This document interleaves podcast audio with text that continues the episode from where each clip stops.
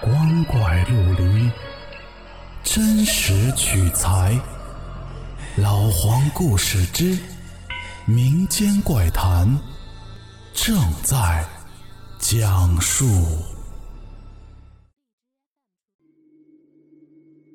各位听友，晚上好，我是老黄。今天的故事叫《老屋的人影》。来自一个哈尔滨网友的分享，在漆黑的晚上，忽然看到睡觉的屋子里有一个黑影跟你打招呼，是种什么体验呢？而这个当事人就深深的体验了一回无形的恐惧。民间怪谈，继续讲述。我们家世代属于农耕系统，爷爷家又在部队上，其实说白了就是生长在乡下。小时候，老爸老妈忙工作，经常啊就把我送去爷爷家照看。这个故事就发生在爷爷家。爷爷家那时候是一个独院儿。院墙是用篱笆砌成的，院子是部队以前分的。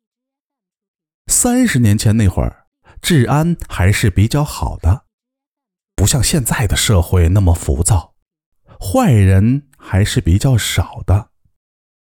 爷爷家正屋是什么样的呢？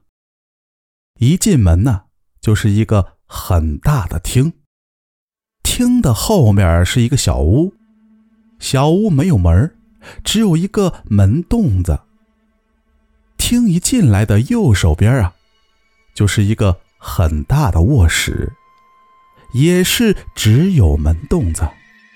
我和爷爷的床就在正对着卧室门洞子这儿，而脚的那头是窗户。奶奶呢，就住在卧室的最里边。某天半夜，我被尿憋醒了。刚醒来，就模糊的看到一个黑影儿在朝我招手，个头不高，很瘦很瘦，而且动作很慢很慢。一开始我以为是灵屋院子那家的小孩在跟我开玩笑呢，我还准备走过去，可回过神一想。不对，这大半夜的，人家也都睡了，怎么可能跑这儿？于是我急忙叫醒了大人，可打开灯，却什么也没有。等过了一会儿，关上了灯，我又看到了那个黑影这一次他在屋里来回的走动，我吓得蜷缩在被子里不敢动。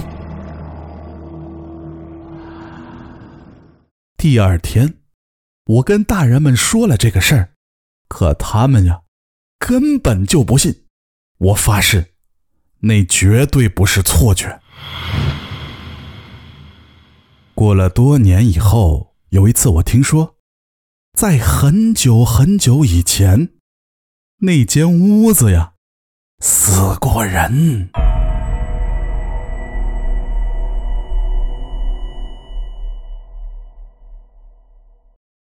好了，故事讲完了。